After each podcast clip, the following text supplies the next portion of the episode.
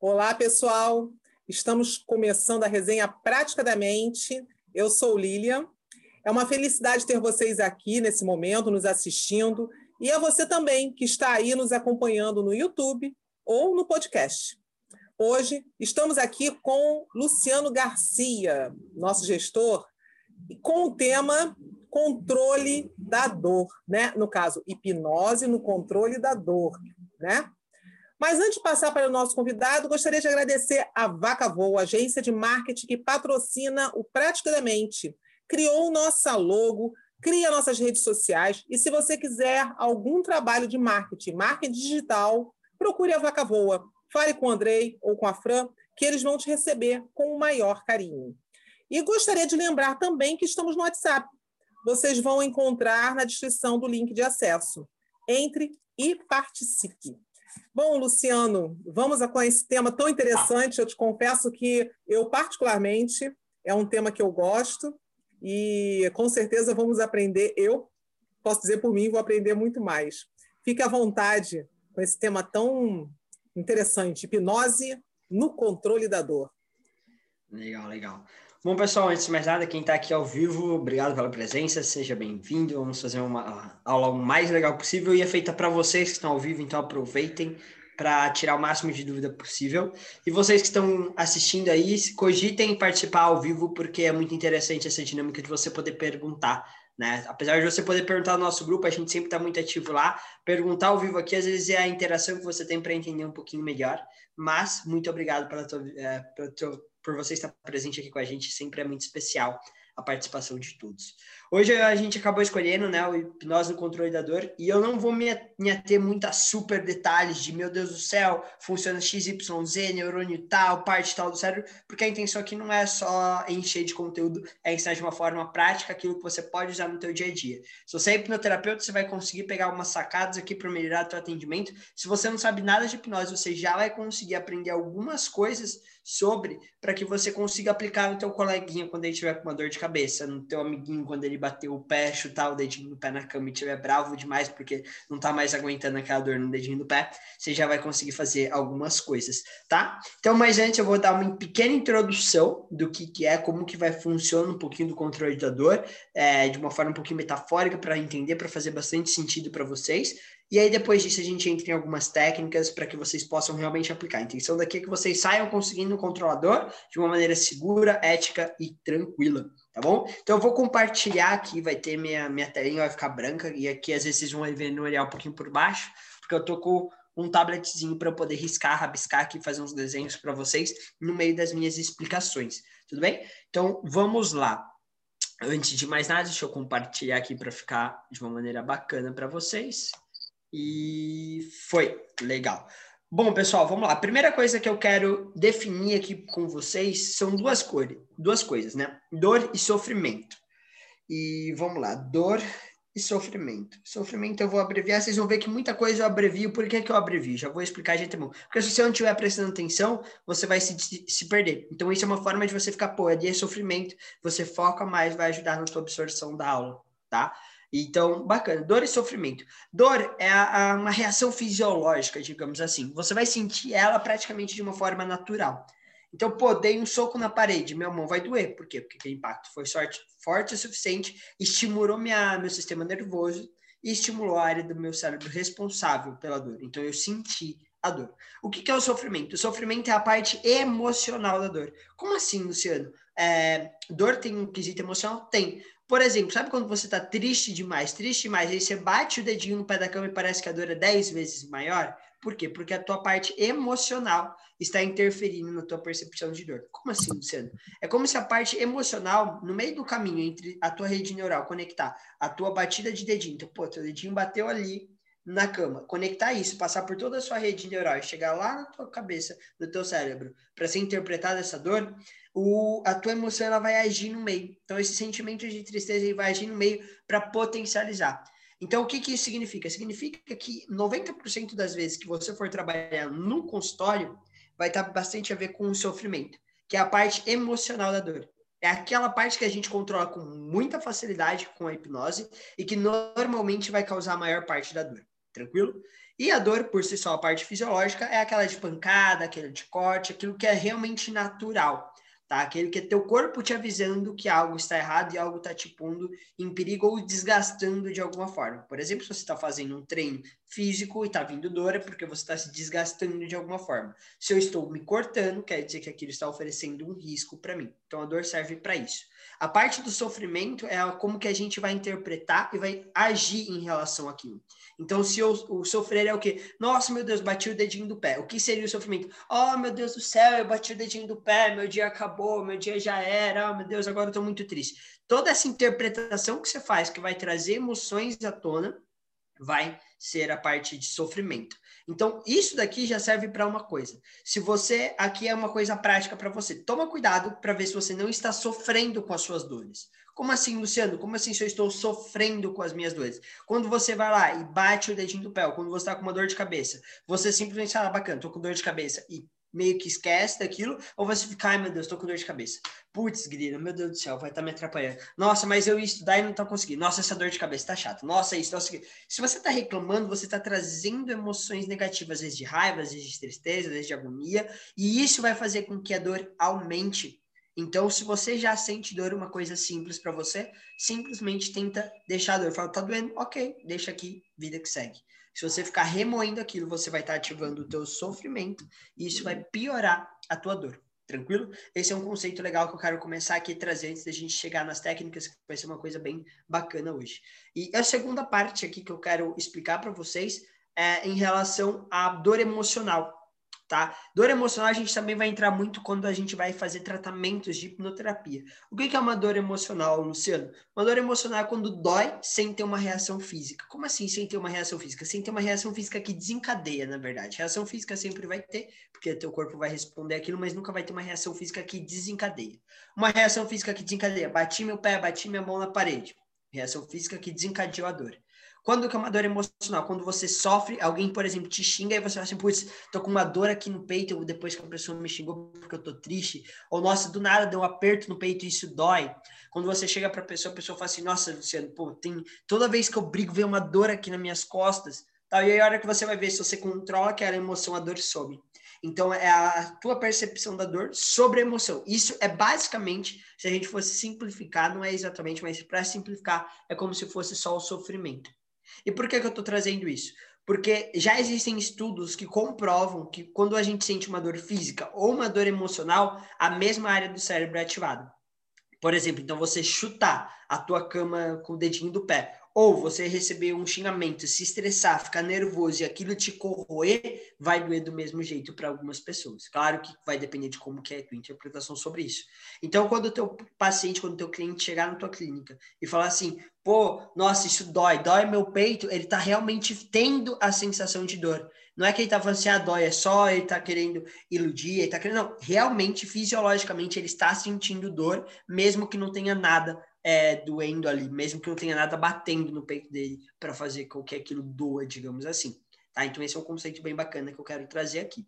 Legal, Luciano. Então, eu já entendi aqui dor, já entendi sofrimento. Agora me explica como que a gente pode trabalhar isso. E para explicar como que a gente pode trabalhar isso, eu preciso explicar uma outra coisinha, que é como que mais ou menos de uma forma simplificada também para fazer sentido de uma forma simples, igual eu falei, a intenção aqui não é ficar é, complicando como que a gente sente dor, digamos assim. E aqui eu vou fazer um desenho para vocês.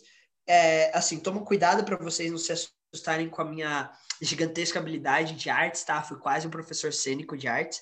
É, para você só faltou habilidade, o resto eu já tinha vontade e tudo mais, mas bacana.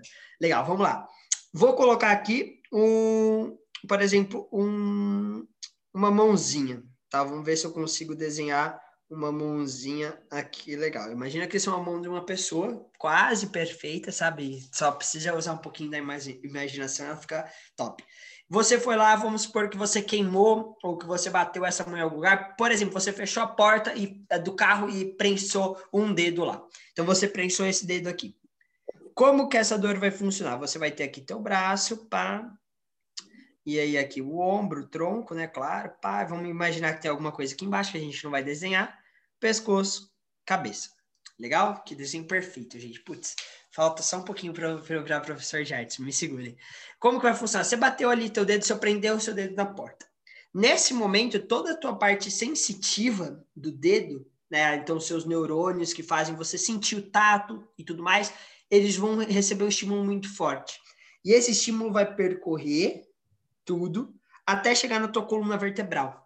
No momento que ele chegar na tua coluna vertebral, ele já vai receber, a, a coluna vertebral vai dividir em dois pontos esse estímulo. Ele vai mandar um estímulo para sua mão de volta para puxar. Por isso que quando você toma pancada, a sua reação é, é se contrair. É você travar para se proteger e tirar da onde está doendo. Por isso que você não precisa bater meu dedo. Aí ele prendeu. Nossa, meu dedo está prendendo, está doendo. Deixa eu tirar o meu dedo. Você não precisa fazer isso. É reação, pum, bateu, você já puxa. Porque esse estímulo vem, chegou na coluna, ela já devolve o estímulo e você puxa. Então, quem faz esse primeiro estímulo, que ele é automático, difícil de treinar, existem algumas formas de treinar, o lutador treina isso para a luta, mas é, normalmente já vem ali da coluna. Após isso, a, a, esse estímulo vai continuar subindo e vai vir para o teu cérebro, onde ele vai interpretar. E aí que você vai sentir dor. Pode ver que, por exemplo, muitas vezes você bate, a hora que você bate, você não vem aquela dor. Aí um segundo depois começa a doer pra caramba. Por quê? Porque foi a hora que chegou ali no teu cérebro, ele foi interpretado como dor. E a gente vai agir é, normalmente nesse segundo ponto, a hora que chega, chega na tua cabeça, no teu cérebro, para você interpretar aquilo. Por quê? Porque a, a reação, quando vai para a coluna vertebral e volta, é tão rápida, mas tão rápida que não tem nem o que fazer. Você pode treinar para retardar ou cancelar esse estímulo. Por exemplo, um estímulo que a gente tem é quando está vindo alguma coisa na nossa direção, recuar. Um lutador, ele faz o contrário, ele vai em direção ao golpe, isso tem todo um fundamento para que o golpe tenha menos força e ele consiga contra-atacar melhor. Então, ele treina isso até que a resposta automática deixe de existir e comece a ser outra. Então, isso é um treino que normalmente exige muito tempo. Por isso que a pessoa não sai é, lutando já de primeira e na primeira semana, normalmente, tá? Então, entendi isso. Luciano, então a gente vai trabalhar na interpretação da cabeça. Sim. Então, você vai entender que, assim, a tua mente, ela vai ter a dor, e ela tá sentindo a dor porque lembra que eu falei importante, porque é algo que tá ferindo você, que tá pondo em risco a tua vida, ou é algo que pode te fazer mal, ok? Por exemplo, igual eu expliquei, tô cortando, faz risco para minha vida, pode me fazer mal, alguém me xingando, isso dói, me machuca, eu falo que tem que estar distante daquilo ali. Tranquilo? Então, mais ou menos já tá querendo te proteger. Então, no momento que você chega para tua mente e coloca algo que te oferece risco, ele vai manter aquela dor enquanto ele achar que existe o risco. Por isso que quando você bate ali na tua mão, normalmente qual que é a nossa reação? A gente aperta o lugar. Por quê? Eu tô apertando, eu tô mandando muito estímulo eu não estou deixando só aquele estímulo já existente, eu mando muito estímulo, que isso vai fazer a dor diminuir, porque eu estou recebendo um monte de estímulo, a mente pode confundir, ah, não foi uma pancada, é ele apertando, e aquela dor vai apaziguar. Mas isso não é eficiente, porque a gente sabe, vai aprender aqui daqui a pouquinho coisas mais eficientes. Então a gente já entendeu que a cabeça que interpreta ela coloca a dor para te proteger. Qual que é o mecanismo básico para você fazer com que a dor suma? É você fazer a tua cabeça, de alguma forma, entender que aquela dor já não é mais necessária que aquilo que estava te oferecendo risco já não oferece mais, tá? E aí aqui a gente vai ter algumas ressalvas que eu vou fazer daqui a pouco. Uma das formas mais simples de você fazer isso é você pegar a dor, associar alguma coisa e mudar essa coisa até que ela suma. Nesse momento, a tua mente vai ligar a dor a essa coisa. No momento que essa coisa sumir, é como se a dor sumisse junto. Então é uma coisa muito simples. A gente vai aprender coisas mais rápidas aqui. Eu vou passar uma coisa bem legal para vocês, mas basicamente é assim. Isso é para uma dor normal, dor de cabeça, é dor no bati o dedinho do pé, é machuquei aqui, treinei pesado, tá doendo, tá, tô fadigado, é para essas coisas, tá bom? Agora, Luciano, me fala uma coisa, a pessoa cortou o braço e amputou e ela tá com uma dor fantasma. O que, que é uma dor fantasma? Eu não tenho meu antebraço e minha mão, mas eu sinto como se eu tivesse. O que que acontece aí? Já existem estudos bem bacanas nessa área, perdão, para quem quiser dar uma aprofundada, mas basicamente é como se a, o teu sistema nervoso responsável por aquela parte, ele está sentindo como ainda está recebendo estímulo daquilo como se fosse real. Por quê? Porque ele imagina que aquela mão estava existindo e como por algum motivo ele não está é, tendo contato com aquilo, ele começa a reagir. E aí, nesse caso, não é um controle de dor básico que a gente vai resolver. Para a gente resolver, a gente vai ter que trabalhar toda a parte emocional da pessoa que vai estar tá ligada com aquilo, para ensinar a mente dele que aquela mão já não está mais ali. E aí a gente entra no processo terapêutico. E nesse quesito a gente não vai trabalhar hoje aqui, porque aí eu já precisaria só estar tá falando para hipnoterapeutas, eu estaria aprofundando mais o assunto, mas só para citar e dar uma abrangida que existe esse quesito. Junto com isso, a gente pode pôr, por exemplo, fibromialgia. Fibromialgia a gente consegue controlar a dor é, a partir do que eu vou te ensinar aqui? Sim, mas não vai resolver a dor. Da mesma forma que a dor fantasma você até pode controlar, mas você não vai resolver com o que eu te ensinar. Para resolver esses tipos de dores, que são dores crônicas, que estão durante muito tempo com a pessoa, é necessário um processo terapêutico. O que é um processo terapêutico, Luciano? É um processo de reeducação da mente. Tem aqui um, uma resenha nossa que eu, que eu falo, é a diferença de hipnose para hipnoterapia, que hipnose não é terapia, eu acho que é esse o título, se não me falha a memória. E lá eu vou explicar o que é reeducação, o que para mim é terapia, então se você quiser entender um pouquinho melhor disso, recomendo que você vá lá para a gente também não ficar perdendo é, muito tempo para eu pegar esse conceito aqui para vocês, tranquilo? Então a gente vai ter que reeducar a mente, de uma maneira mais simples, para que ela entenda que aquilo já não é mais necessário. Isso vai levar um pouquinho mais de tempo, exige mais algumas coisas que a gente não vai abordar aqui. Então, o que, que a gente vai abordar aqui é o controle. Controle é para controlar alguma coisa, não para resolver alguma coisa. Você não resolve a ansiedade controlando ela. Você não resolve uma depressão controlando a depressão. Você resolve uma depressão, resolve uma ansiedade, indo na causa e trabalhando aquilo. Então, a dor é a mesma coisa, eu estou controlando. Entendi, Luciano. É, então, por que, que você está enfatizando tanto isso? Porque eu vou dar um exemplo agora que vai ser batata, eu tenho certeza que vocês vão pegar em algum caso. Por exemplo, uma pessoa que tem sensibilidade no olho, então quando ela fica muito no sol, dá dor de cabeça nela.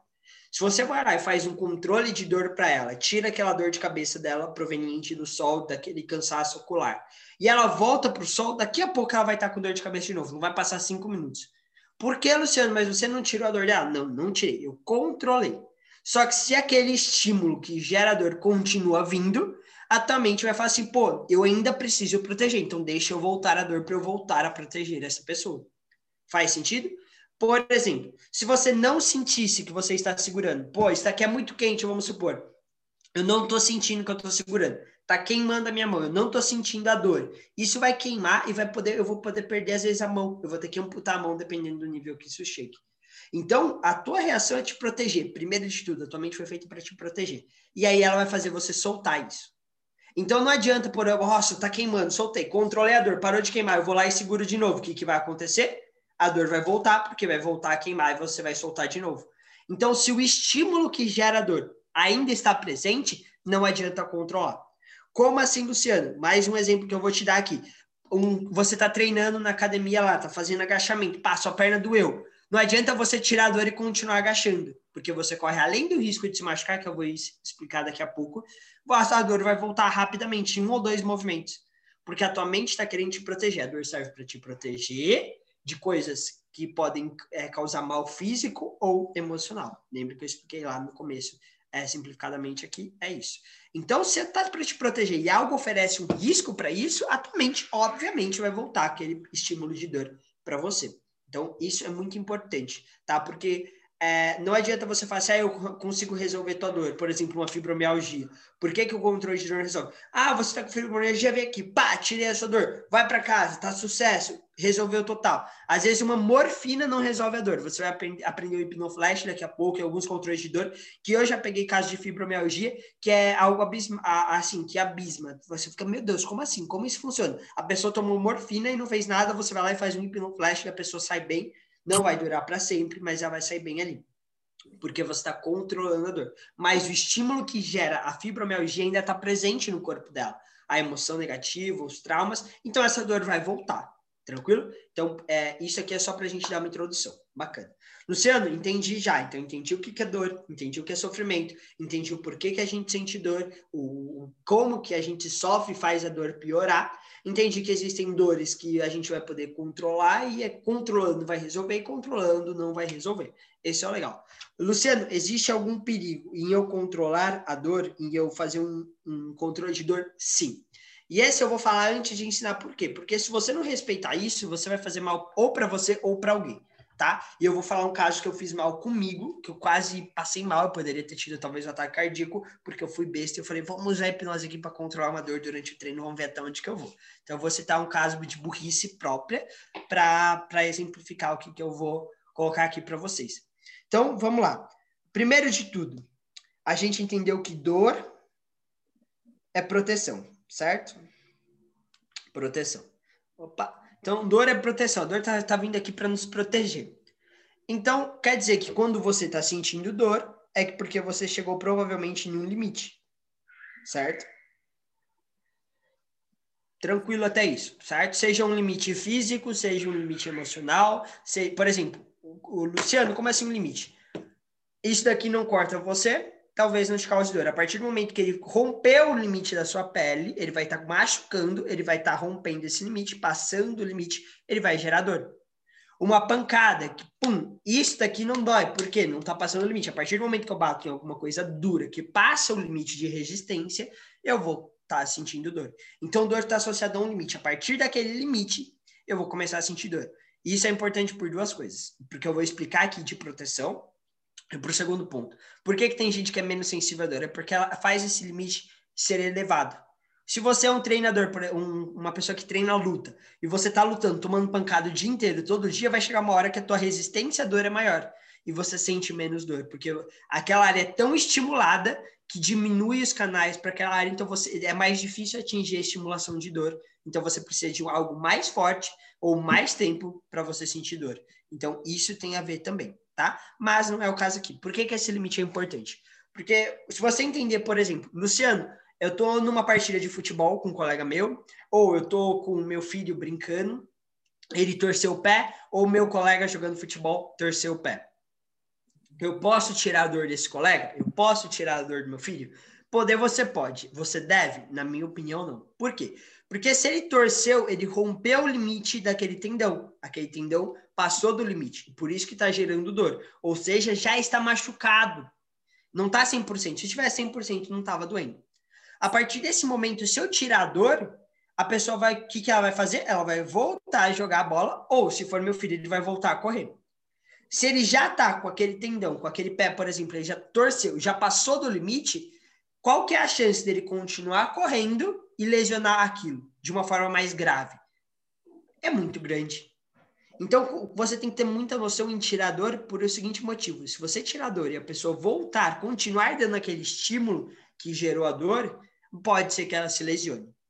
Isso com a torção de pé é muito simples, porque se, é, parece besta pra gente, ah, eu torci o pé, eu não vou sair correndo. Você não sai correndo quando você torce o pé porque você sente dor. Vai falar para qualquer moleque, qualquer adolescente aí, fala assim: você torceu o pé, você senta cinco minutos, parou de doer, você sai correndo de volta.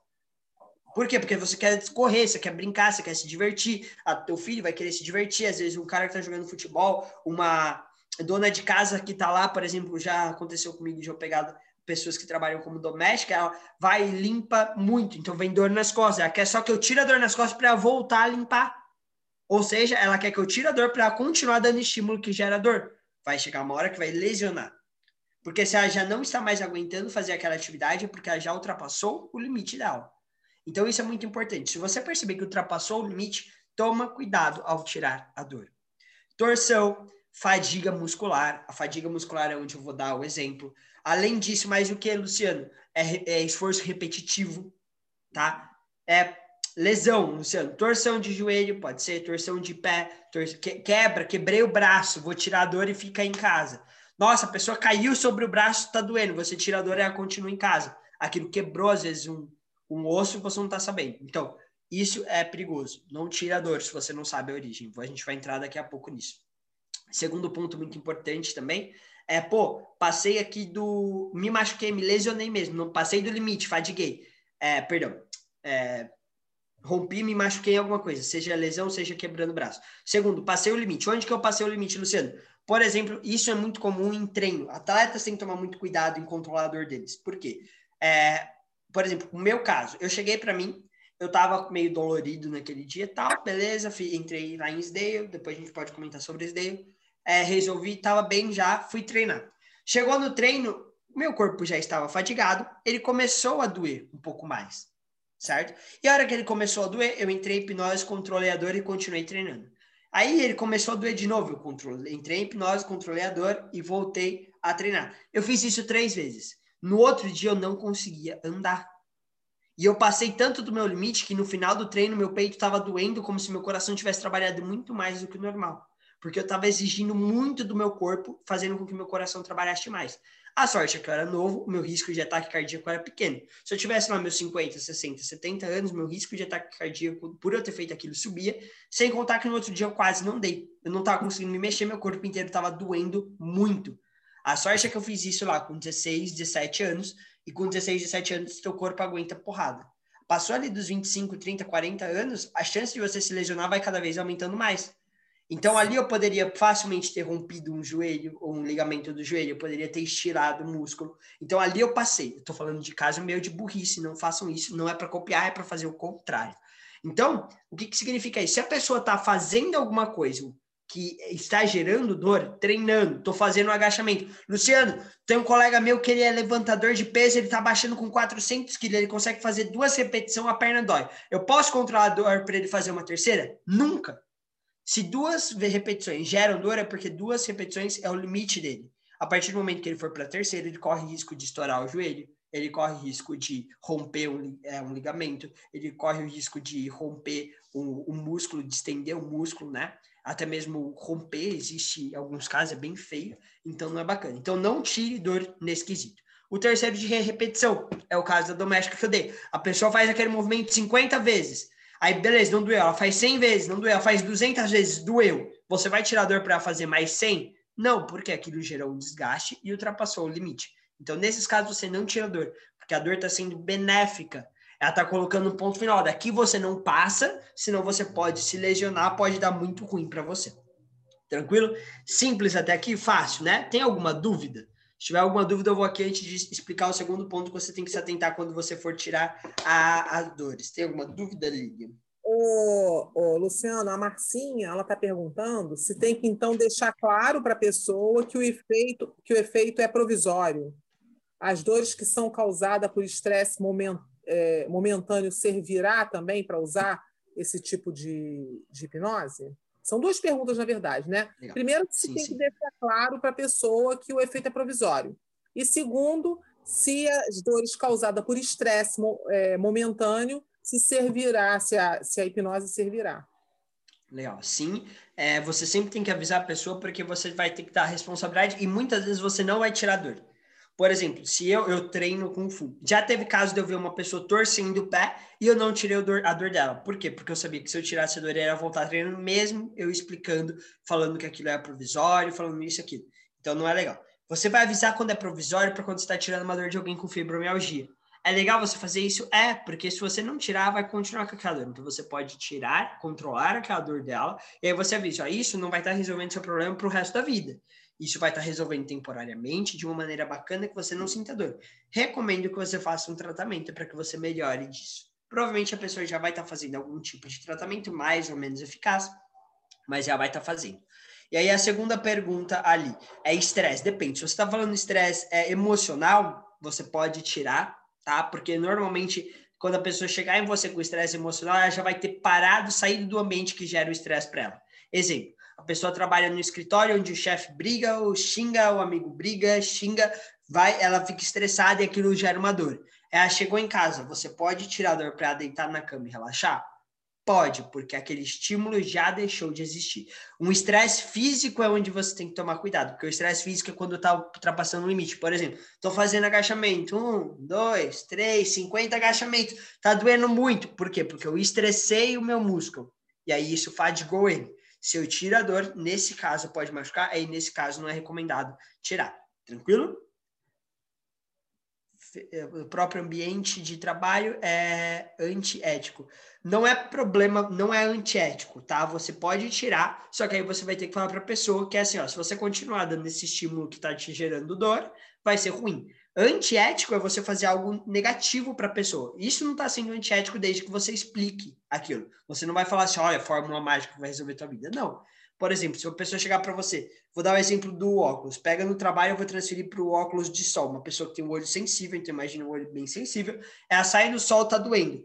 é, é antiético você tirar a, a dor nos olhos dela ali, dor de cabeça proveniente à claridade no olho? Não. O que, que vai ser antiético? Você retirar e falar para ela que aquilo vai resolver a vida dela quando não é, é, é, uma mentira. Então você vai falar assim, ó, eu vou tirar essa dor de cabeça, mas você já sabe, normalmente essa pessoa vai saber, tá? Oh, meu Deus, caiu até um pelinho aqui. Aí, tirei. A pessoa vai saber que a dor dela vem proveniente à claridade. Então você fala assim, ó, como tá vindo muita claridade, eu posso tirar a dor. Mas se você continuar nessa claridade, a dor vai voltar, tá? Por quê? Porque não é uma mágica onde eu arranco a ferida. Eu não arranco o que está te machucando. Eu controlo a tua percepção de dor, que é o que eu vou explicar no ponto 3 aqui, tá bom? Fez sentido, Marcinha? Me responde aí. Se fez sentido, aí eu continuo com a explicação. Deixa eu ver.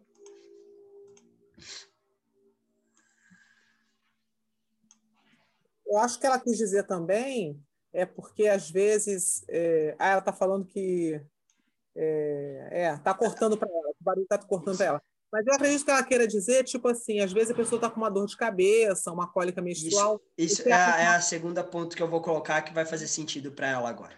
Eu, agora que ela mandou uns exemplos, eu entendi melhor a pergunta dela. Legal.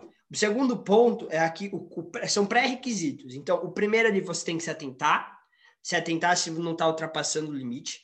O segundo, você só vai tirar dor, via de regra, se você saber a origem dela.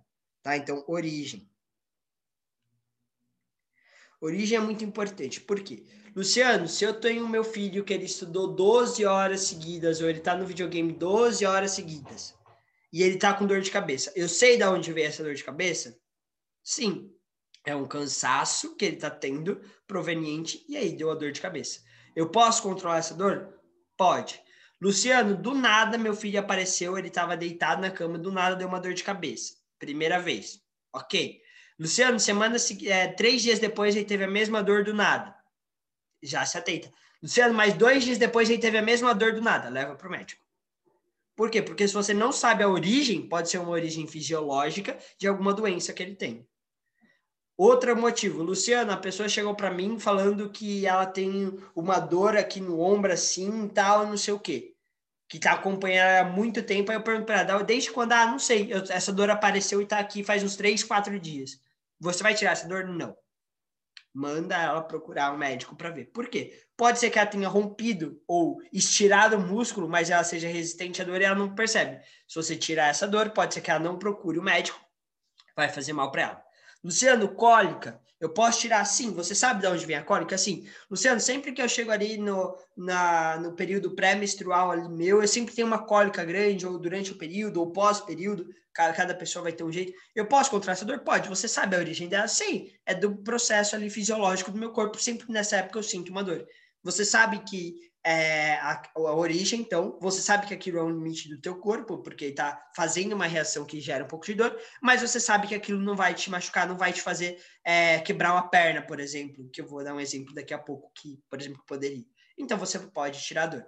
Luciano, um outro exemplo, que eu sei a origem. Qual que é a importância de saber a origem? Luciano, eu sei que o rapaz estava correndo, jogando futebol. Do nada, ele caiu, torceu o joelho, todo mundo se assustou e parou. E aí ele veio para mim e falou assim: Eu tô conseguindo andar ainda, mas meu joelho tá doendo. Tira a dor do meu joelho para eu continuar jogando. Você sabe a origem? Sabe? Você vai tirar essa dor? Não. Por quê? Porque você volta lá no primeiro passo e você sabe que aquilo ultrapassou um limite físico da pessoa. Então, se você sabe que se você tirar a dor, e ele já falou para você, se você tirar a dor, eu volto a jogar, nesse momento você vai estar tá sendo antiético se você tirar. Por quê? Porque a pessoa vai tirar, ela vai voltar automaticamente a jogar, e o que, que vai acontecer? Ela está sem ligamento, o ligamento rompido, ela pode chegar a ter uma torção tão grande que literalmente quebra, pode rasgar a perna. Porque o ligamento está ali para estabilizar. Se você não tem ligamento, não estabiliza, o osso sai do lugar. Imagina a lesão que isso pode dar. Ah, Luciano, isso é um caso extremo. É extremo, mas é para assustar, porque se você fizer errado, você pode machucar alguém. Então, vou dar uma assustadinha assim nesse caso aqui. Tá bom? Legal. Luciano, dá mais um exemplo. A Marcia até perguntou ali que eu ia colocar. Por exemplo, Luciano, é, é, como que fala, perdão? Cãibra. Cãibra eu posso tirar? Cãibra é complicado, porque cãibra, o que, que é normalmente? É o músculo está tensionando tá? Então, nesse momento, você pode tirar a dor, mas se o músculo continuar tensionando, essa dor vai voltar. O que, que eu recomendo? Faz um processo de relaxamento. Tira a dor e já entra com o processo de relaxamento para dar uma soltada no músculo, mas o ideal é você dar uma soltada ali com a mão, normalmente levar para algum, alguma pessoa que tem uma habilidade com isso. Cãibra não é legal alongar, tá? Normalmente você alonga, mas algumas vezes prejudica. Tem, aí é legal você conversar com alguém que entende um pouquinho mais, mas cãibra você pode até tirar desde que a pessoa se comprometa a não voltar a fazer o que ela estava fazendo, tá? Mas normalmente você nem precisa tirar cãibra, por quê? Porque ela vai durar 30 segundos, um minuto ali no máximo e vai sair. Então, é algo muito rápido, tá? Mas você poderia. Luciano, mais um exemplo que eu posso tirar. A pessoa teve uma queimadura, ela tá cozinhando, queimou a mão. Você sabe a origem daquilo? Sei, sei que ela se queimou cozinhando. Ela ultrapassou o limite físico? Sim, tirou. A pessoa vai voltar a fazer aquilo? O limite tem muito a ver com isso. Ela vai voltar a fazer aquilo que ela estava fazendo? Não, se ela tá com uma bolha na mão, ela não vai ser besta de ir lá e colocar. E aí você vai avisar, ó, eu, aí vai vir aqui o que eu vou explicar daqui a pouco, a explicação que você vai dar para a pessoa. Mas você sabe que a pessoa não vai voltar a fazer aquilo que vai queimar? Tudo bem, você chega para ela e fala assim, ó, tranquilo, eu vou controlar a dor. É importante que você procure o médico mesmo assim, porque a queimadura pode ser grave, pode precisar de um tratamento, mas até você ir para o médico, é legal para você ter um controle de dor e já se sentir mais tranquilo. Ótimo, bacana, perfeito? E aí, o terceiro pré-requisito é você ser sincero com a pessoa, tá? Sinceridade. Vamos abreviar aqui para ver se vocês estão prestando atenção. Então, sinceridade. Por que sinceridade, Luciano? É, você não pode chegar para ela e falar assim, não, ó, seguinte, você quebrou aí teu, teu braço, fica tranquilo, eu vou tirar a dor e você nem precisa ir pro médico. Seu braço vai curar. Sou mágico de Oz agora entendeu? Aprendi uma mágica aqui que recupera músculo, traz até gente amada em um minuto, se bobear. Já, já, já entrou num, num nicho um pouquinho diferente aí de trabalho. Você não vai fazer isso. Então, essa parte é aquele, aquilo que você vai falar para a pessoa, você vai ser sincero. Você vai explicar para ela o que, que a hipnoterapia faz. A gente entende, a hipnoterapia não, nesse caso vai ser técnicas de hipnose, PNL, que eu vou passar aqui. Então, o que, que essas técnicas vão fazer? Você vai explicar para ela assim, você não precisa nem dar nome de hipnose tá? Eu vou depois falar quando eu for explicar as técnicas, como que eu faço isso, mas não precisa nem dar um nome de hipnose. Você fala assim, ó, tenho uma técnica de controle de dor. Essa técnica não resolve o problema, não resolve a origem da dor. Ela vai resolver a percepção da dor. A forma que você percebe, a forma que o teu cérebro interpreta aquela dor, a gente vai conseguir trabalhar. Mas, se você continuar dando esse estímulo, pode voltar a machucar, a dor vai voltar e pode ser que machuque. Luciano, vai machucar? Por exemplo, uma dor de cabeça vai machucar? Não. Nesses casos você não precisa falar nada. Agora, pô, uma torção, um machucado, uma pancada, e você vai avisar a pessoa. Tranquilo? Esse é legal. Então você vai ser bem sincero nesse quesito. E aí você também tem que tomar cuidado é, nessa sinceridade na hora que você for falar, no, principalmente quando for machucado. A pessoa chegou e falou assim: Luciano, eu torci o joelho. Eu estou indo para o médico agora, mas eu não estou aguentando de dor. Eu estou gritando, chorando. Controla a dor para mim, pelo amor de Deus, para eu chegar no médico. Você vai olhar para ele e falar assim: Eu vou controlar a dor, mas você vai me prometer e você vai se comprometer comigo que você não vai mexer essa perna. Por quê? Porque eu controlar a sua dor não significa que eu resolvi o problema no teu joelho. Significa que você não vai estar sentindo a dor mas o seu joelho vai continuar machucado. Tudo bem? Tudo. Aí você controla a dor para que ele chegue no médico bem, tá? Tem um colega meu que é muito louco, ele foi, tava jogando bola com um colega dele, o colega dele foi, a, a, torceu o joelho, ele achava que era só uma torção, depois descobriu que tinha rompido o ligamento, e eles estavam indo pro médico, um amigo com dor, ele controlou a dor. O cara chegou no médico dando risada, brincando, o médico não botou fé, só que como eles contaram a história, o médico achou estranho, colocou para fazer uma ressonância lá, tirar uma ressonância. E aí, a hora que tirou, viu que tava rompido e o cara tava dando risada, brincando, porque ele não tava sentindo dor. O médico falou que nunca viu alguém chegar tão tranquilo com uma lesão no joelho assim, para ele. Então, é algo, por exemplo, que você vai ver assim, é usado. Então, essa sinceridade é muito importante. Sinceridade de que você vai estar resolvendo a percepção e, é, e não a causa da dor. Tranquilo? Isso é bem legal. Juntando esses três pilares aqui, então, você entendendo que a dor é uma proteção e que é, existe um limite para que ela apareça, não pode ultrapassar esse limite. Tranquilo? Você sabendo que você precisa saber a origem, com base na origem decidir se você vai fazer ou não.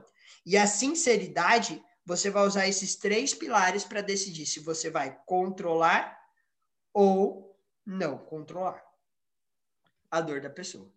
Quando que eu controlo, Luciano? Quando esses pré-requisitos eu souber que não vai fazer mal para ela. Eu sei a origem, eu sei que foi um limite, mas que a pessoa não vai ultrapassar esse limite, ou eu sei que não foi limite, foi que foi um limite, mas é um limite que não vai fazer mal. Que limite que não faz mal, Luciano? Por exemplo, a pessoa está estudando, você vai tirar a dor dela, se ela voltar a estudar, vai voltar a dor e ela vai parar de estudar, então não vai fazer mal. É diferente de uma lesão física que ela vai lá, vai correr, vai machucar, vai romper o joelho e machucar tudo.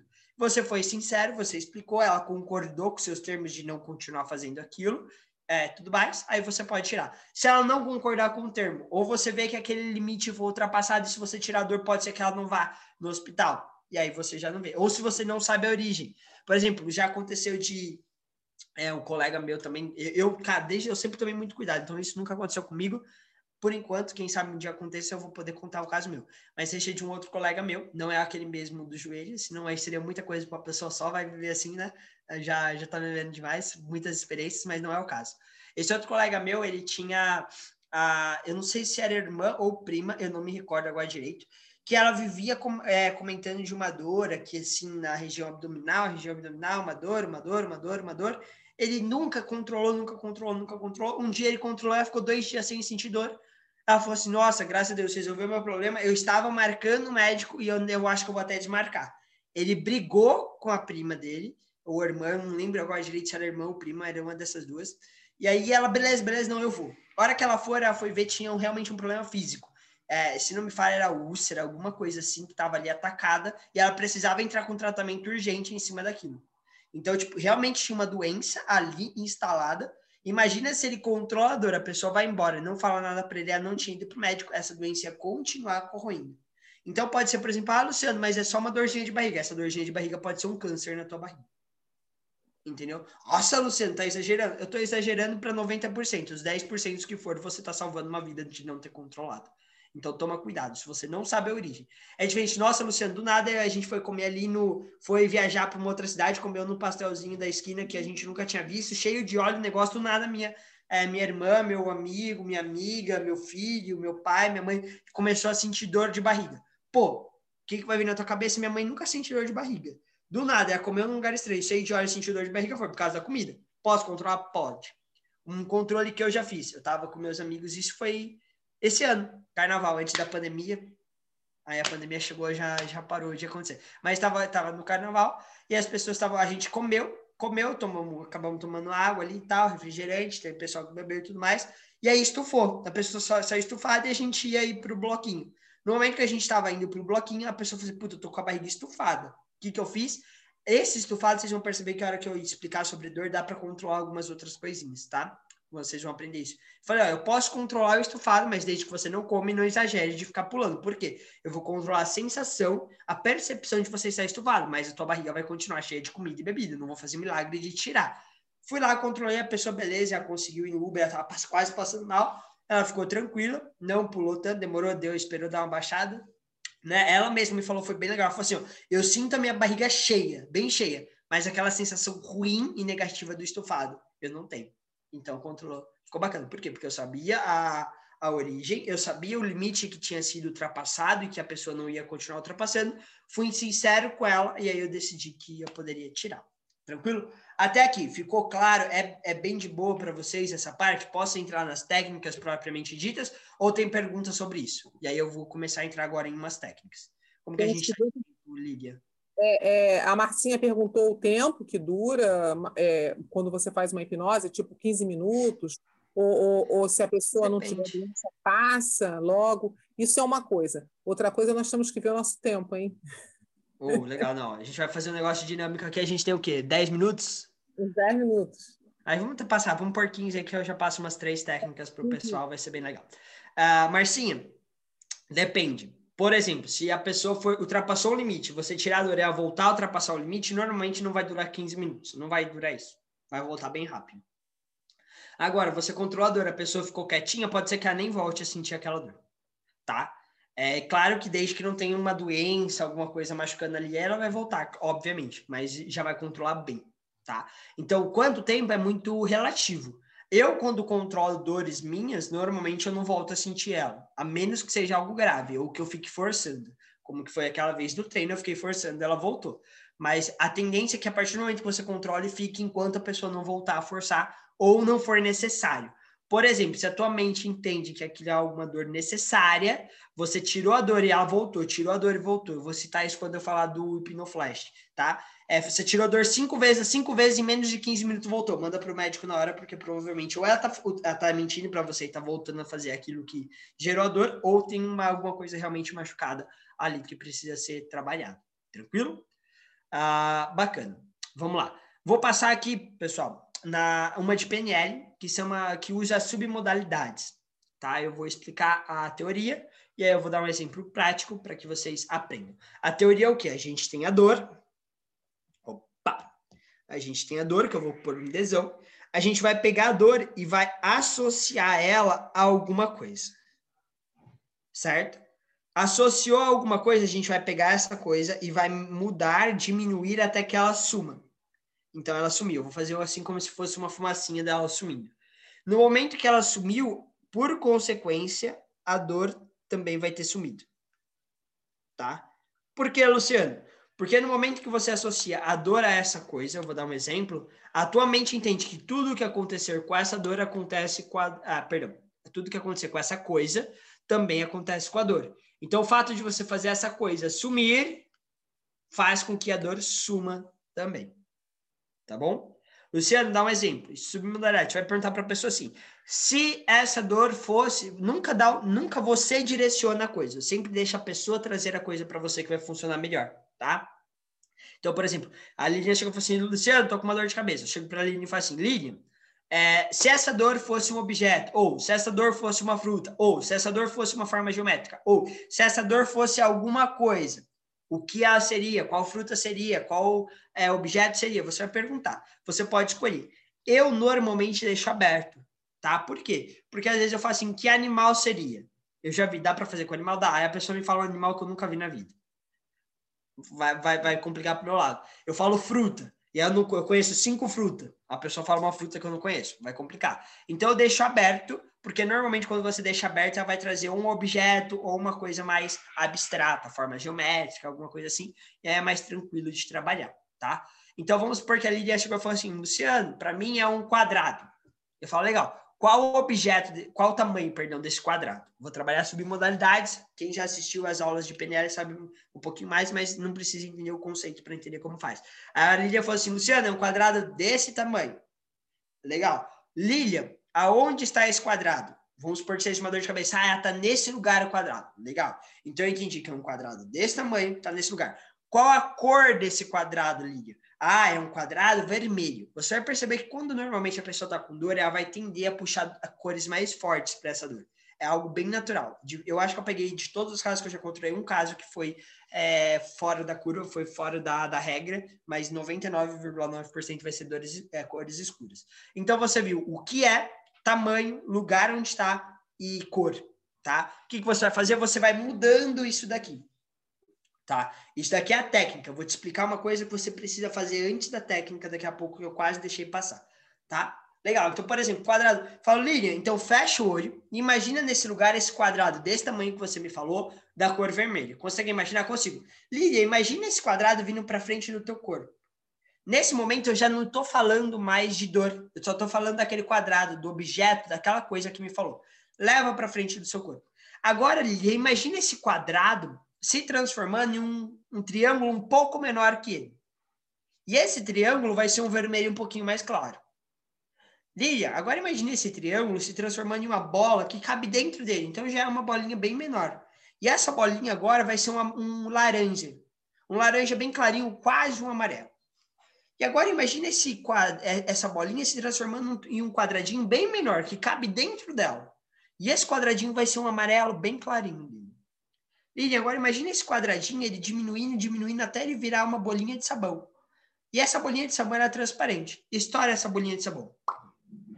Isso.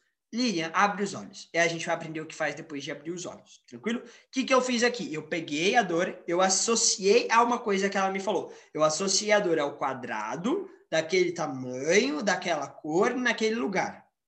Entendeu? Associei isso, eu vou mudar. Como que eu mudo? Eu vou diminuir esse quadrado até ele subir, trabalhando todas essas coisas. Trabalhando o tamanho dele. O lugar não, porque o lugar eu já tiro do lugar no começo. Viu? Tava aqui, eu já levei para frente do corpo, eu já mudei o lugar, já não preciso mais mexer. Então, eu vou trabalhar na cor, da cor mais forte, de descendo até o branco transparente, tá? Isso é gradiente, você vai, vai descendo ali. Vou diminuindo o tamanho e vou mudando a forma. Luciano, eu posso falar só por quadrado e diminuir? Pode, mas pode ser que funcione menos. Então, normalmente eu mudo de quadrado para outra forma, para outra forma, para outra forma. O caso mais absurdo que já me surgiu, Luciano, é o ferro de passar roupa, minha dor. Legal? Pega esse ferro de passar roupa, coloca na tua frente, vai mexendo. E agora esse ferro de passar roupa, ele vira um bloco de ferro. E esse bloco de ferro, ele vai virando e vira um bloco de madeira. Já é mais leve, percebe a diferença? E aí, no lugar de eu trabalhar só o tamanho, eu trabalho o peso nesse caso. E aí eu fui mudando, mudando, até que virou uma agulha. Essa agulha virou um pedacinho de, é, de madeira que virou um fio de cabelo e saiu voando e sumiu. Entendeu? Foi assim que eu fui fazendo. Então, você vai fazer sumir. Tranquilo até aqui? Faça essa técnica, né? Legal. Luciano, o que, que eu tenho que fazer antes da técnica? Antes da técnica, todas as técnicas você tem que perguntar. De 0 a 10, qual que é a sua dor? Você vai mensurar, mensurar a dor da pessoa. Por quê? Porque você precisa ter um relativo. Às vezes a pessoa assim, ah, minha dor não sumiu, mas estava 9 e agora está 1. Entendeu? Então, você mensura quanto que está a sua dor de 0 a 10. Se a pessoa fala 2, é porque está doendo muito pouquinho. Aí você não precisa nem mexer, né? É fresco. Já, ali você não precisa nem mexer, provavelmente, porque é uma dor bem fraquinha. Mas você pode mexer também. Agora tá 8, 9, 10, já sabe que é uma dor mais forte. E aí, no final do processo, tá? Isso é antes. Você pergunta de 0 a 10 qual é a dor, e aí você vai fazer a técnica que for feita. Assim que terminar a técnica, você quebra o padrão. O que, que é quebrar o padrão? Tirar a atenção dela da dor. Tá? Por quê? Porque é tão, a, a, pessoa acabou de fazer aquela dor sumir que se ela ficar procurando a dor, a dor vai voltar. Então você vai quebrar o padrão. Por exemplo, eu chego para a Lilian, eu acabei de fazer. Então, agora imagine essa bolinha de sabão, a bolinha de sabão estourou. Lilian, pode abrir os olhos. Olha aqui na minha mão, quantos dedos eu tenho? Ela, dois. Legal. Lilian, me fala assim, qual que é a cor da minha camiseta? Azul. Lilian, você prefere a cor é, mais amarelada desse lado ou mais azulada desse? Ah, Normalmente eu faço sempre a última pergunta, uma coisa que a pessoa vai ter que pensar um pouquinho mais. Ah, eu prefiro mais o amarelo. Legal. Aí vem a sacada. Então você, antes de você mensurou, depois você quebrou o padrão. Faz, quebrar o padrão é trazer a pessoa para agora, tirar o pensamento da dor e levar para outro lugar. Perguntando que número é esse, que cor é essa, prefere isso ou aquilo. É, hoje está mais frio ou mais quente? Você gosta de calor, gosta de frio, gosta de tal ou tal cor, gosta de açaí ou cupuaçu, gosta de Coca-Cola ou Guaraná, gosta de água ou suco. Tanto faz. Faça uma pergunta. Uma, duas, três. Eu faço duas ou três sempre. Depois disso, você vai fazer a pergunta-chave. E aquela dor? Por que aquela? Você já vai colocar a dor na cabeça da pessoa como passado. Porque se você fala assim, e a dor que você estava sentindo aí na sua cabeça? Olha aí, ela tá aí ainda. Você acabou de sugestionar, ó, a dor que você estava sentindo na cabeça, que ainda tá aí, tá aí ainda. Entendeu? Então você fala, aquela dor que você estava sentindo lá atrás, sumiu já? Ela vai assim, aí ela vai parar, pensar um pouquinho e falar assim: ah, Luciano, diminuiu. Diminuiu de 9 para 3. Você pode repetir a técnica ou fazer alguma outra técnica para terminar de sumir. Mas muitas vezes já, já some ali, desaparece é, praticamente instantaneamente. Tranquilo? Simples? Fácil essa, né? Essa é de submodalidade. Agora você mantém esse padrão ainda, tá? Dor associada a alguma coisa que desce que muda essa coisa e a dor some. Mantém esse padrão. Agora eu vou passar uma outra técnica que eu gosto muito, tá bom? É, tem várias aqui, eu poderia citar, sei lá, umas 5, 10, 15 técnicas talvez, mas vou passar três para vocês, duas que são mais simples e a Hipnoflash, que é a que eu mais uso hoje em dia, que é top, tá bom? A segunda dor, eu, eu assimilo com a pressão, tá? Então, eu vou, vou explicar a teoria depois, mas como que funciona? Vamos supor, eu vou pegar aqui meu, meu bonequinho, tá? Peraí que eu, vou, eu peguei aqui. Esse aqui é só para quem pega referência, gente. Eu usei numa brincadeira que eu fiz com o pessoal da gestão, eu trouxe um sapo que ele é verde, aí ele fica assim que só aparece o olho. Aí eu falei, vou trazer ele de novo aqui só para brincar. Então é um sapinho de pelúcia, imagina que a cabeça dele é a cabeça de uma pessoa, tá bom? Então vamos supor que esse sapo, eu vou até tirar o fundo verde aqui para que vocês vejam ele melhor tá? Deixa eu ver aqui, tirar meu backdrop. Uh, aqui. Aí, tô com fundo verde, dá para ver o sapo. Deixa eu descer um pouquinho assim que vocês vão ver melhor ainda a cabeça do sapo. Vamos supor que essa cabeça desse sapo seja a cabeça de uma pessoa, tá bom? Simples, né? Aí a pessoa fala assim, Luciano, eu tô com a cabeça, com dor na cabeça aqui do lado. Ela vai te mostrar o lugar, tá? Você já mensurou, então aquela mensurar de 0 a 10 você sempre vai fazer. Você já sabe de 0 a 10 quanto que tá. Próximo passo, descobrir o lugar. Luciano é aqui. Legal. Então você falar assim, fecha o olho. Imagina na tua frente um termômetro que vai de 0 até 10. Se a pessoa tiver com 10 de dor, você vai falar assim, você sempre, nunca, nessa técnica, a pessoa nunca pode estar com 10. Então, se ela estiver com 10, fala assim, mas se essa dor fosse o dobro, ela seria pior, não seria? Então, imagina que o dobro é o número 10. Que, qual que é o número dessa dor? Ela fala assim, ah, 8. Beleza. Por quê? Vocês já vão entender o porquê. Então, sempre que a pessoa fala 10, faz alguma coisa para diminuir. Pode ser isso, ah, se fosse maior. E se você sentir essa dor, eu desse um soco no lugar, desse um tapa no lugar, pioraria, pioraria. Então imagine esse pior sendo 10. Quanto que é essa dor agora? Ah, 8, 9. Legal, já melhorou. Então você fala, beleza, aí vamos supor que fosse aqui dos dois lados. Eu, legal, fecha o olho, imagina esse termômetro na tua frente, imagina ele no nível 8. Então eu já associei, o que, que eu fiz aqui? Eu vou explicar daqui a pouco mais claro, mas associei a dor ao termômetro. Então o termômetro mede a minha dor. Se o termômetro sobe, minha dor sobe. Se meu termômetro desce, minha dor desce. O que, que eu vou fazer? Eu vou pegar e falar assim, legal, eu vou pôr o meu dedo, tá? Se for mais de um lugar, eu ponho mais de um dedo. Se for um lugar só, eu ponho só um dedo. Então, vamos supor, têmpora vai ser aqui. Eu vou pôr o dedo em cima do lugar e vou fazer assim, ó. Eu vou começar a fazer uma pressão e conforme eu for fazendo a pressão, o termômetro vai subir. Na hora que ele chegar em 10, que a sua dor estiver em 10, você me avisa. E eu vou começar a pressionar cada vez mais. Você nunca vai fazer assim com a cabeça de uma pessoa porque é, é mancada, mas você vai apertando aos poucos. Vai chegar uma hora que você vai ver que a pessoa normalmente vai fazer uma, uma carinha de dor assim, e ela vai assim, ah, chegou no 10, 10, 10. Você para de apertar e segura naquele ponto. Terminou de apertar, você vai chegar e falar assim: daqui a pouco eu vou contar de 3 até 1 e vou te soltar. No momento que eu soltar, o termômetro vai descer para o zero e vai ficar lá. 1, 2, 3, solto. Você pode quebrar o padrão 1, 2 e soltar? Pode. Normalmente, quando eu solto, eu falo, não é necessário, mas você pode falar, a dor some tá? Legal. Então, Luciano, fiz a pressão, chegou no 10, a dor vai sumir a hora que eu contar de 3 até 1, o termômetro desce para o zero e fica no zero. 1, 2, 3. Sumiu? Sumiu. Legal. Luciano, me explica o que, que você fez, o que está acontecendo aí, tá? Só deixa eu conectar meu computador aqui, senão ele vai cair, eu tô com pouco bateria, senão ele vai cair aqui eu vou ficar. Mas eu vou explicando para vocês, vocês vão me escutando enquanto eu conecto ele aqui na bateria. O que, que eu fiz ali, Luciano? Eu fiz o seguinte, tá? Eu peguei a dor da pessoa, associei ao termômetro. Então, eu peguei a dor do meu sapinho e associei ao meu termômetro. No momento em que eu mudar o termômetro, a dor vai mudar. Só que aí tem mais uma grande sacada. Eu ponho, eu faço a mente dela entender que a origem daquela dor é o meu apertão. Por que, Luciano? Porque quanto mais eu aperto, mais dói. Então, se quanto mais eu aperto, mais dói, a hora que eu tirar, a dor some. Entendeu? E aí eu vou usar esse mecanismo, porque eu associei a dor a alguma coisa, mudei essa coisa, nesse caso eu mudo para mais, pra, antes de mudar para menos. E a dor vai sumir. Terminou de tirar a dor, faz assim, isso, pode abrir os olhos, quebra o padrão e faz a mesma pergunta. Como está aquela dor? Entendeu?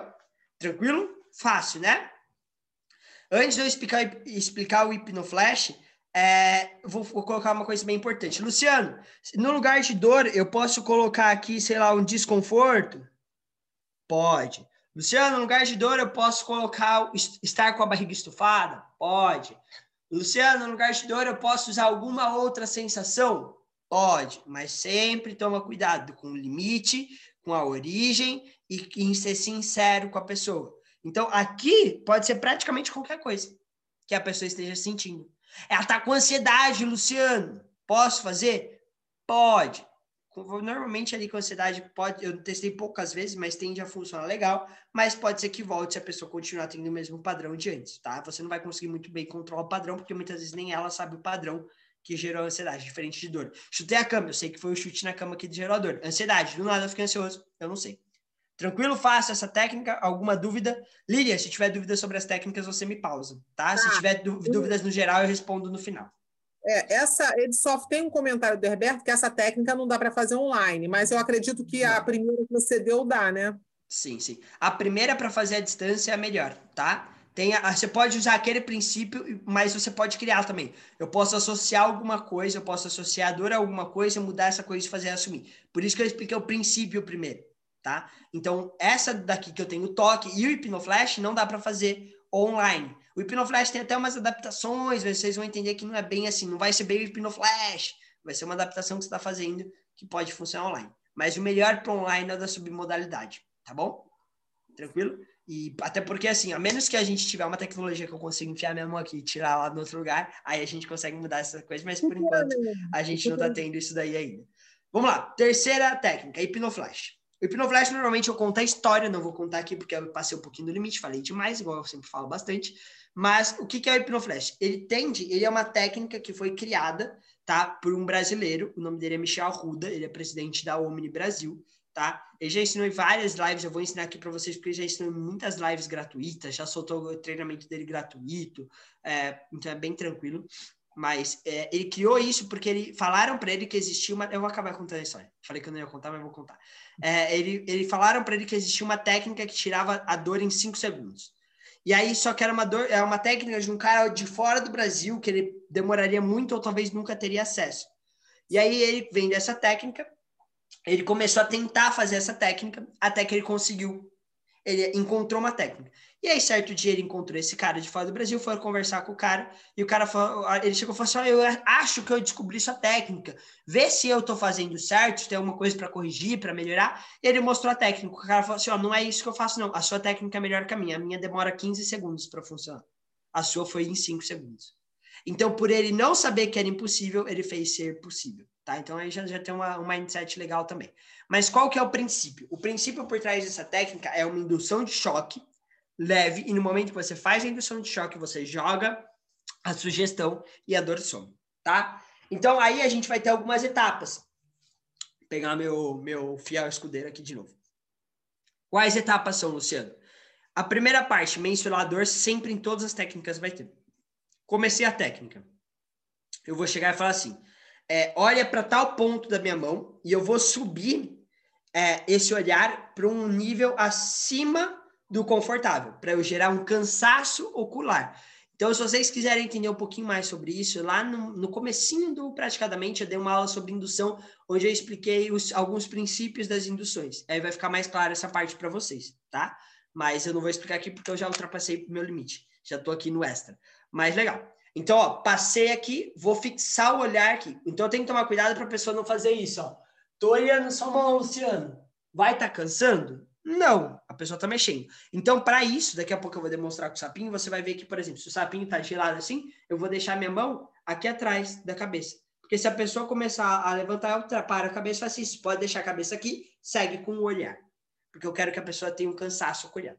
É, ocular. No momento que ela estiver olhando para minha mão, eu vou fazer o seguinte texto ou algo parecido com ela.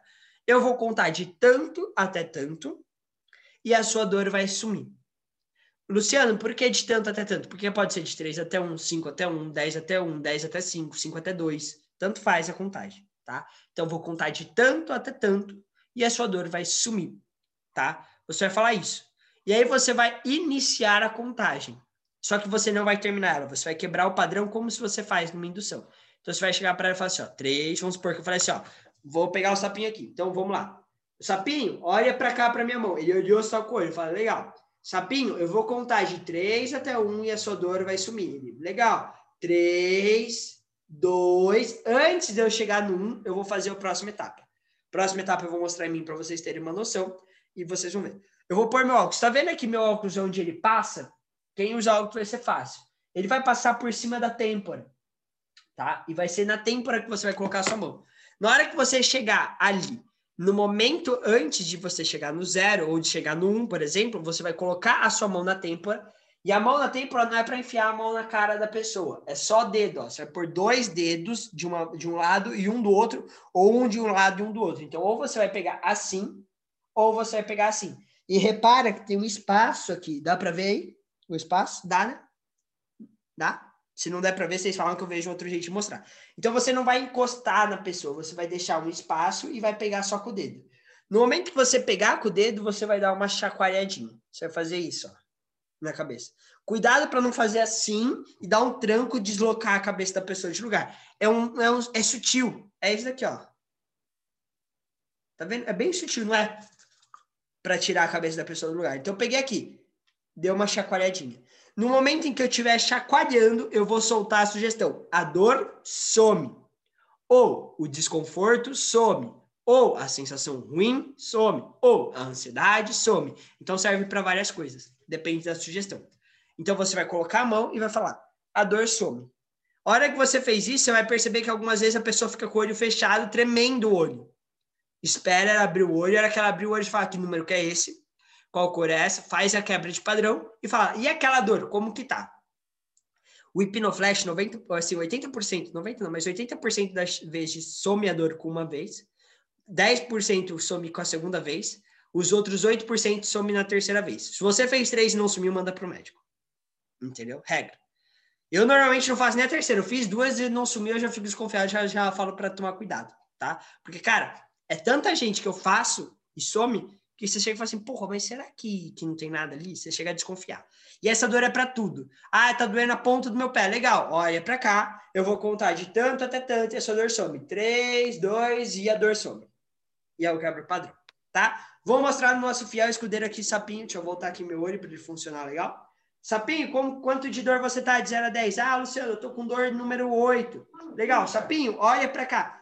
É legal você Gustavo. perguntar se você quer que essa dor. Você quer que essa dor suma, Sapinho? Quero. Legal, então, Sapinho, olha para cá. Olhou para cá, legal. Vou contar, Sapinho, de 5 até 1, ou de 3 até 1, ou tanto faz a contagem. Vou supor aqui que seja de 5 até 1 para dar um exemplo diferente de antes. Sapinho, vou contar de 5 até 1 e no 1 a sua dor vai sumir. Então, 3, é, perdão, 5, 4, aí eu posso quebrar no 4, no 3, no 2, só não posso chegar no 1. Então, 5, 4, 3, a dor some. Aí ele foi abrir o olho, sapinho, que número que eu tenho aqui? Você prefere branco ou azul? Sapinho, você gosta mais da cor verde ou, ou azul? Tá, sapinho, e aquela dor, como que tá? Já sumiu? Simples, né? Então, se você for pôr na ponta do lápis, isso dá para ser feito muito rápido. Sapinho, quer que a dor some? Quer? Você pode até pular a primeira etapa, tá? Quer que a dor some? Tá. Sapinho, pensa no número para sua dor. Pensou? Olha para cá, vou contar de 3 até 1 e a dor some. 3, 2, a dor some. Feito. Super rápido. Tá? Ah, Luciano, isso funciona? Testa. Não acredite em mim, não. Testa e depois me manda mensagem que eu quero saber. Fechou? Que todo mundo me manda uma mensagem muito legal para mim quando testa isso daí que eu ensino. Então, que eu gosto de receber a mensagem legal. Simples. Luciano, o é, que, que eu tenho que tomar cuidado no hipnoflash? Sua mão tá fedendo, vai ser desconfortável para a pessoa. Você enfiar a mão na cara dela, vai ser desconfortável para a pessoa. Você dar um tranco muito forte e machucar ela, vai ser desconfortável para a pessoa. Ou você travar, ficar ali na hora da sugestão, o que provavelmente não vai acontecer. Mas no geral, é cuidado com a pessoa. Não é para ser bruto, é para ser sutil, tá? E você vai soltar. E é simples, simples, simples, simples. O hipnoflash, ele é simples. Eu tava esperando uma mágica mirabolante que eu ia falar pra instalar o dedo cinco vezes, fazer três jogadinhas assim de mão e dar um empurrão para funcionar. Não é isso que vai acontecer, é uma coisa bem mais simples. Então, aproveita, usa, testa. Você vai ver que é, a controle de dor é legal por duas coisas. Três coisas, na verdade. Primeiro, a pessoa fica abismada. Tipo, caramba, que mágica, que bruxaria você fez. Então, por isso que eu fiz todo o embasamento antes, para você saber explicar para a pessoa. Porque se você fala assim, ah, é hipnose, a pessoa assim, pô, esse negócio de macumba, sai de perto de mim. Agora, se você sabe explicar o porquê que funcionou, a pessoa já não vai ter medo. Segunda coisa, a pessoa vai botar muita fé em tudo que você falar para ela de explicação depois, porque ela acabou de passar na pele. Então, normalmente eu não falo, oh, deixa eu fazer uma técnica de hipnose para tirar sua dor. É que hoje a maioria das pessoas que convivem comigo sabe, então elas já sabem que eu vou fazer. Mas no começo ela assim, ó, posso, posso, eu fazia, nossa, que legal, o que, que é isso? Eu falei, isso é hipnose. Ah, meu Deus, não, não, vou te explicar o que, que aconteceu. Aí eu explicava por que, que a dor sumiu e a pessoa já abaixava a guarda e eu entrava no pretalk. Então, é um um abridor para você conseguir fazer seu pretalk. Você conseguir a atenção das pessoas em uma festa, em um restaurante, em um almoço, em um jantar, aonde na tua casa, já é muito legal. Terceiro ponto, é, na verdade, vou, vou por quatro, tá? Terceiro, você vai ser o cara, que, cara, o moço, a mulher, ou menino que controla a dor. A pessoa tá com dor, ou oh, tira a dor de mim. Aí é onde você vai ter que aplicar aqueles três pilares mais fortemente. Porque às vezes a pessoa vai vir, ah, torci o pé, tira a dor de mim. Tira a dor de mim. Ainda não fala nem assim, tira a dor do meu pé, tira a dor de mim, né? Então aí você vai chegar e já vai conversar com a pessoa ali e vai, vai explicar para ela que talvez não seja legal pro caso dela. E o quarto passo, assim, se você já é hipnoterapeuta, Cara, você pega alguém com fibromialgia, você faz isso para te dar abertura, para você falar de hipnoterapia com ela, para resolver a, a fibromialgia, é muito louco. Tá? Eu já cheguei em casa, assim, de eu vender o processo de hipnoterapia por causa do hipnoflash. A pessoa, nossa, estou com um pouco de dor de cabeça. Falei assim, posso fazer uma técnica rapidinho, assim, só para controlar, para a gente poder fazer a nossa sessão? Posso. Fiz, caramba, não é que funcionou? A pessoa passou a sessão inteira sem dor, foi embora sem dor. No outro dia, eu falei assim, Luciano, eu não estava acreditando tanto. A hora que você controlou a minha dor, eu já comecei a acreditar em hipnose.